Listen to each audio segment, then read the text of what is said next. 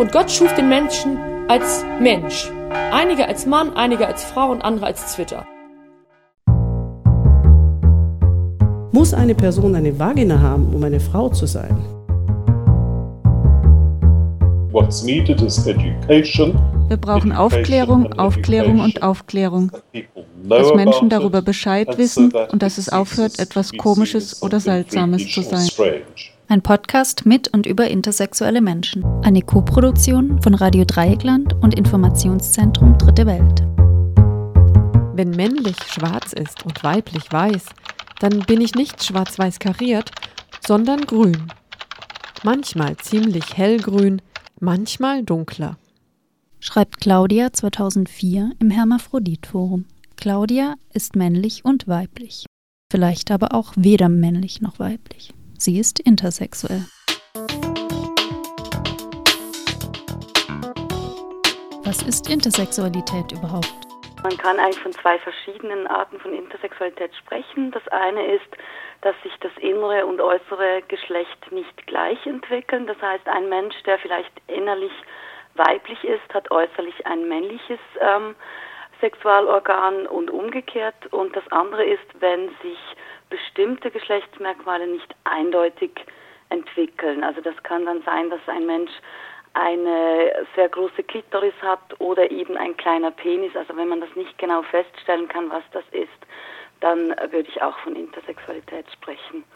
Und dann gibt es neben Intersexualität ähm, als medizinischen Begriff natürlich auch ganz viele Randphänomene wie äh, beispielsweise Chromosomenvarianten, wo Menschen eben nicht XX oder XY sind, sondern irgendetwas anderes als äh, Karyotypen haben, also beispielsweise einen XXY-Chromosomensatz oder einen XYY-Chromosomensatz. Und das wird in der Medizin nicht zu Intersex ähm, gerechnet, ist aber dennoch ähm, aus soziologischer Sicht natürlich sehr interessant, weil auch da die Eindeutigkeit eigentlich nicht vorhanden ist. Ich habe immer nur geahnt, da ist was. Ist kein Wunder, ich wurde jedes Jahr in die Klinik geschleppt und wurde immer geguckt, ob alles gut läuft, ob nicht vielleicht doch noch ein paar männliche Züge sich entwickeln. Müssen wir ja fix aufpassen. Soll ja ein Mädchen sein.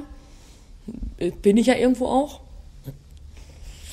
Ja, und diese, diesem seltsamen Zweifel lebe ich.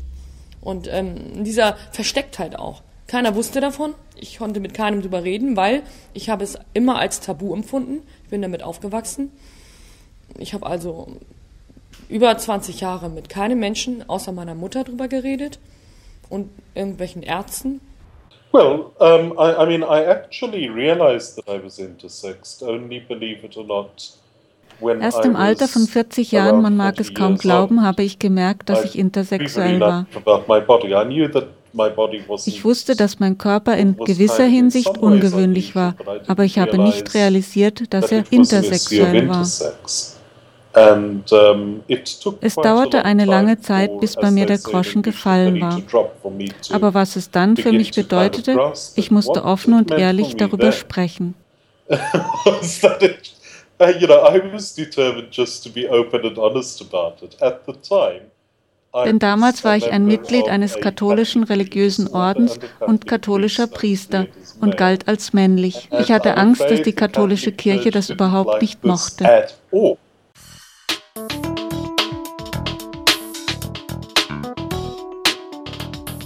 Es gibt verschiedene Formen von Intersexualität. Man unterscheidet, ich muss vielleicht vorweg sagen, Intersexualität für sich genommen ist überhaupt keine Diagnose sondern das ist eine ganze Menge von verschiedenen Erscheinungsformen. Eine XY-Frau sieht aus wie jede andere Frau. Und der Unterschied ist, dass eine XY-Frau einen männlichen Chromosomensatz hat von XY. Frauen haben normalerweise XX-Chromosomensatz. Und ähm, sie hat auch Hoden, die allerdings in den meisten Fällen operativ entfernt werden, wegen eines meines Erachtens hochgehängten Krebsrisikos.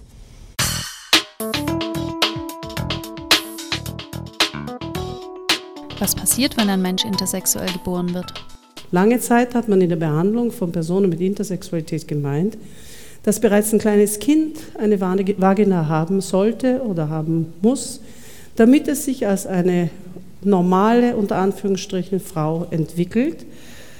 Ähm, und man hat auch gemeint, dass die psychosexuelle Entwicklung, wie gesagt, relativ früh auch körperlich festge äh, eine körperlichen äh, Entsprechung haben muss, weil es sonst Probleme in der Entwicklung gibt. Das hat dazu geführt, dass Kinder, die keine Vagina hatten, bereits in den ersten Lebensjahren äh, operiert wurden und man ihnen eine Vagina, ich sage jetzt ein bisschen bösartig, verpasst hat. Wenn ein kleines Kind eine Vagina bekommt, eine Vagina konstruiert wird, ist es nötig, diese Vagina auch regelmäßig zu benutzen, weil sonst wächst sie wieder zu bzw. schrumpft. Das heißt, diese Kinder, die diese künstliche Vagina bekommen haben, haben über Jahre, meist von den Eltern, äh, einen, äh, wurden bougiert, also haben einen, einen Stab, wenn man so will, in die Vagina eingeführt bekommen, damit sie, wenn sie erwachsen sind, einen normalen heterosexuellen Geschlechtsverkehr durchführen können. Vor allem von intersexuellen Menschen selbst werden die Operationen an intersexuellen Babys kritisiert, da sie meist medizinisch nicht notwendig sind, sondern lediglich dazu dienen, ein eindeutiges Geschlecht herzustellen. Wir kritisieren, dass diese Operationen ohne die Einwilligung der Betroffenen durchgeführt werden. Es handelt sich um kosmetische Zwangsoperationen. Es sind also keine medizinisch notwendigen Operationen.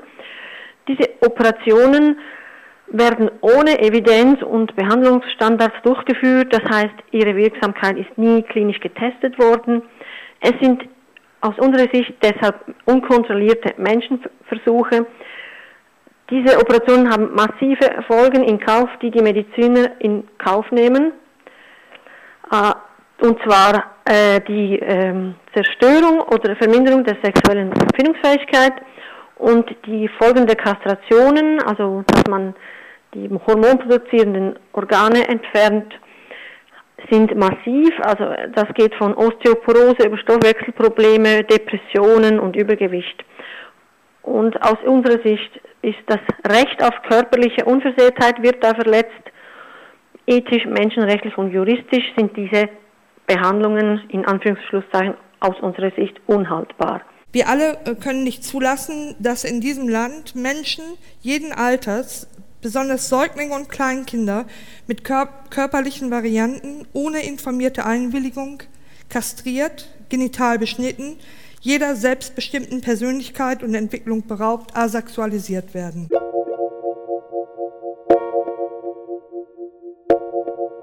Sobald ein intersexuelles Kind geboren wird, ähm, laufen unglaublich viele Diagnosen und ähm, andere Untersuchungen ab, die zum Teil gar nicht nötig sind.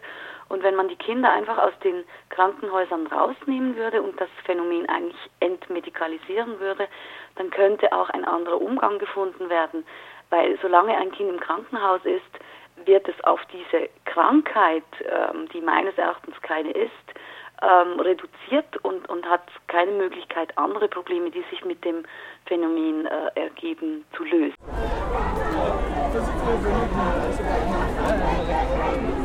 Auch in anderen Ländern wie Südafrika werden medizinische Eingriffe an intersexuellen Babys vorgenommen. Yes, it, it still happens. It depends very much on the hospital. I don't think that there's any sort of uniform general policy which applies. Es hängt vor allem vom Krankenhaus ab. Es gibt keine einheitliche Praxis, die in allen Krankenhäusern angewendet wird. Aber ja, es passiert und es gibt auch kulturell bedingte Dinge, die es verstärken. Ich weiß von einer Medizinerin, die sehr stark gegen die Operation ist.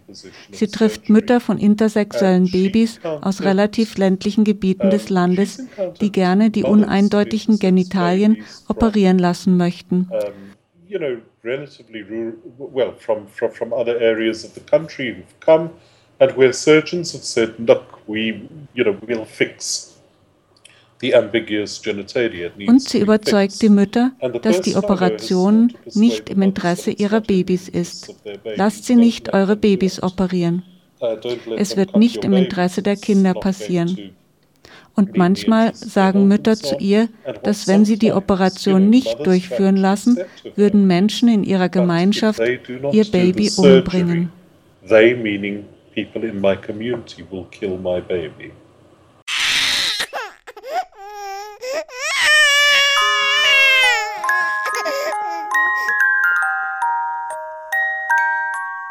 Allgemeine Erklärung der Menschenrechte. Artikel 7. Alle Menschen sind vor dem Gesetz gleich und haben ohne Unterschied Anspruch auf gleichen Schutz durch das Gesetz. Alle haben Anspruch auf gleichen Schutz gegen jede Diskriminierung. Ausgangspunkt, wie gesagt, für mich Menschenrecht. Also Menschenwürde, freie Entfaltung der Persönlichkeit, körperliche Unversehrtheit, allgemeiner Gleichheitssatz und Verbot der Geschlechtsdiskriminierung ähm, sind dort garantiert seit über 60 Jahren und äh, dieses alles zusammengenommen, äh, daraus lässt sich, äh, wie ich meine, ohne große Mühe daraus ableiten, dass äh, intersexuell geborene Menschen auch ein Recht auf ihre je eigene äh, sexuelle Identität haben. You know, we've got a wonderful, wonderfully tolerant wir haben eine wunderbar tolerante Verfassung, die Menschen vor Diskriminierung aufgrund ihrer sexuellen Orientierung oder anderer Dinge schützt. Aber in der Realität, an der Basis, haben wir eine massive Ausprägung von Homophobie. Das rechtliche Problem für intersexuelle Menschen in Deutschland ist das Personenstandsrecht, das besagt, dass das Geschlecht registriert werden muss. Die Eintragung ist dabei männlich oder weiblich, nichts dazwischen. Herzlichen Glückwunsch! Es ist ein The flip side is that in certain cultures die Kehrseite ist, dass in manchen Kulturen intersexuelle Menschen verehrt werden. Aber oft heißt es auf der bürokratischen Seite, wenn du nicht eindeutig männlich oder weiblich bist, können wir dir keinen Personalausweis oder Reisepass ausstellen. Du kannst nicht wählen gehen. Das ist die negative Seite dabei.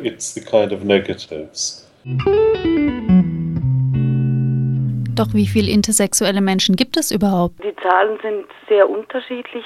Man kennt, äh, also es gibt ähm, eine Biologin, die Anne Foster Sterling, die geht von 1 äh, einer Geburt auf 500 aus, die intersexuell sind. Wo man sich so geeinigt hat, jetzt in der medizinischen Literatur, ist eine auf 2000 Geburten. In der Schweiz jetzt beispielsweise rund 70 Geburten pro Jahr, wo ein Kind intersexuell zur Welt kommt. Ähm, das ist doch eine ganze Menge.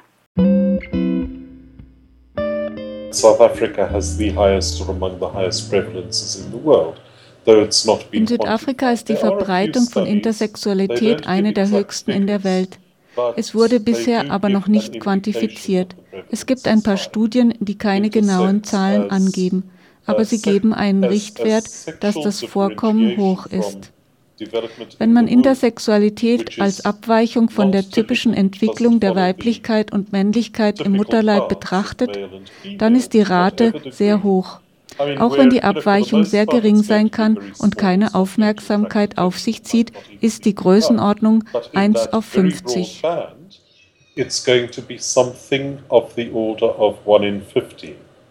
Doch woher weiß man, dass es so viele intersexuelle Menschen in Südafrika gibt? Um, well, because under apartheid, under apartheid, uh, there was some fascination at one stage unter der Apartheid gab es zu einer bestimmten Zeit einige Faszination über Intersexualität. Die Rekrutierung von Menschen für die Minenarbeit brachte eine Art Nebeneffekt mit sich. Dort waren körperliche Untersuchungen im Vorfeld üblich, wo die Menschen sich nackt in Reihen aufstellen mussten und untersucht wurden. Es kam heraus, dass es Menschen mit uneindeutigen Genitalien gab. Some articles from the apartheid era which show these pathologizing photographs ich habe manche Artikel aus der Zeit der Apartheid gelesen, die pathologisierende Fotografien von schwarzen, nackten Menschen zeigen. Sie haben sich nicht mal darum gekümmert, die Augenpartien zu schwärzen.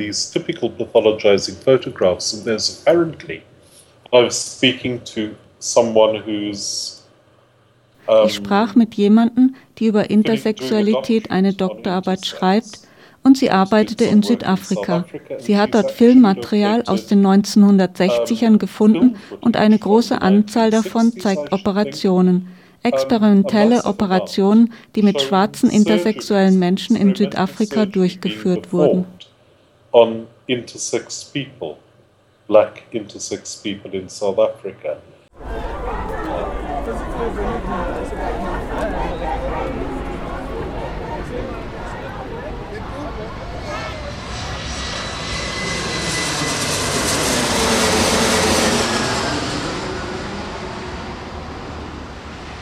In den vergangenen Jahren wurde das Thema Intersexualität auch in Öffentlichkeit und Medien präsentiert und diskutiert. Beispielsweise wurden Artikel in Zeitschriften veröffentlicht, Intersexuelle kamen in Fernsehserien vor oder es wurden Fälle wie der der Leichtathletik-Weltmeisterin im 800-Meter-Lauf von 2009 bekannt. Es wird heute nicht mehr ganz so radikal zum Skalpell gegriffen, wenn ein Mensch intersexuell geboren wird, wie es noch vor 40 Jahren im europäischen oder US-amerikanischen Raum der Fall war. Dennoch müssen Eltern eine Entscheidung treffen, wie sie ihr Kind erziehen wollen und welches Geschlecht sie in den Ausweis eintragen lassen wollen. Idealerweise entscheiden intersexuelle Personen selbst, was sie sein wollen. Doch von diesem Ideal sind wir noch weit entfernt, was durch die Sprache und Rechtsprechung deutlich wird in Deutschland ebenso wie in Südafrika und den meisten anderen Ländern. Wir wissen, es gibt kein eindeutiges biologisches Geschlecht. Nicht alle Männer und Frauen sind gleich. Es gibt eine ganze Menge von verschiedenen Varianten. Wir wissen auch, dass, dass äh, die Geschlechtsidentität nicht immer mit dem Körper übereinstimmen muss und vor allem auch nicht immer nur eindeutig männlich oder weiblich sein muss. Und wir sollten sehr viel vorsichtiger damit umgehen ohne die Patienten oder Personen mit einzubeziehen, über ihren Kopf hinweg äh, sie einem Geschlecht zuzuordnen und dann auch noch verlangen, dass sie in einer bestimmten Rolle und sich selbst als Mann oder Frau erlebend durchs Leben gehen.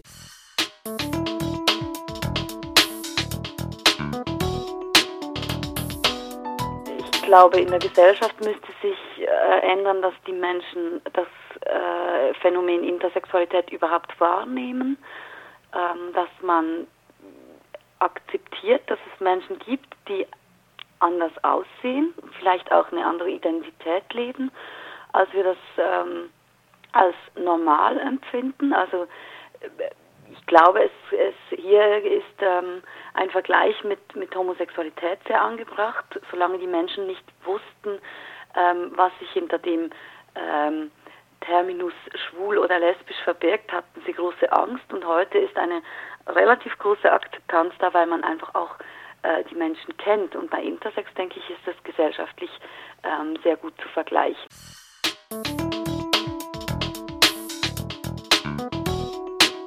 Es muss weg von diesem Mann-Frau. Das entspricht nicht der Natur und damit auch nicht, auch eigentlich nicht Gottes Schöpfungsplan. Ich habe meinen Glauben den habe ich. Und Gott hat seine Absichten. Und ich denke, er hat genauso Mann, Frau und Menschen geschaffen, die sich diesem Schema entziehen. Und mich wurmt es jedes Mal, wenn ich in einer Trauung höre, und Gott schuf den Menschen als Frau und als Mann. Ich sitze inzwischen schon bebend da. Mein Bedürfnis ist, nach vorne zu laufen, der Pastorin oder dem Pastor links und rechts eine zu scheuern. Ich tue es natürlich nicht. Aber ich überlege wirklich ernsthaft, ob ich der Kirche vorschlage, dieses Wort zu verändern oder zu streichen. Ein Feature von Hanna Föhringer und Karin Bayer. Es sprachen Elisabeth Müller aus dem Film Das verordnete Geschlecht, Hertha Richter-Appelt, Institut für Sexualforschung, Universitätsklinik Hamburg-Eppendorf, Sally Gross, Director von Intersex South Africa, Katrin Zehnder, Soziologin Universität Zürich. Daniela Truffer, Menschenrechtsgruppe Zwischengeschlecht.org. Lucy Veit, erste Vorsitzende von Intersexuelle Menschen e.V. Konstanze Plett, Rechtswissenschaften und Gender Law, Universität Bremen. What's needed is education, education and education. So that people know about it and so that it ceases to be seen as something freakish or strange.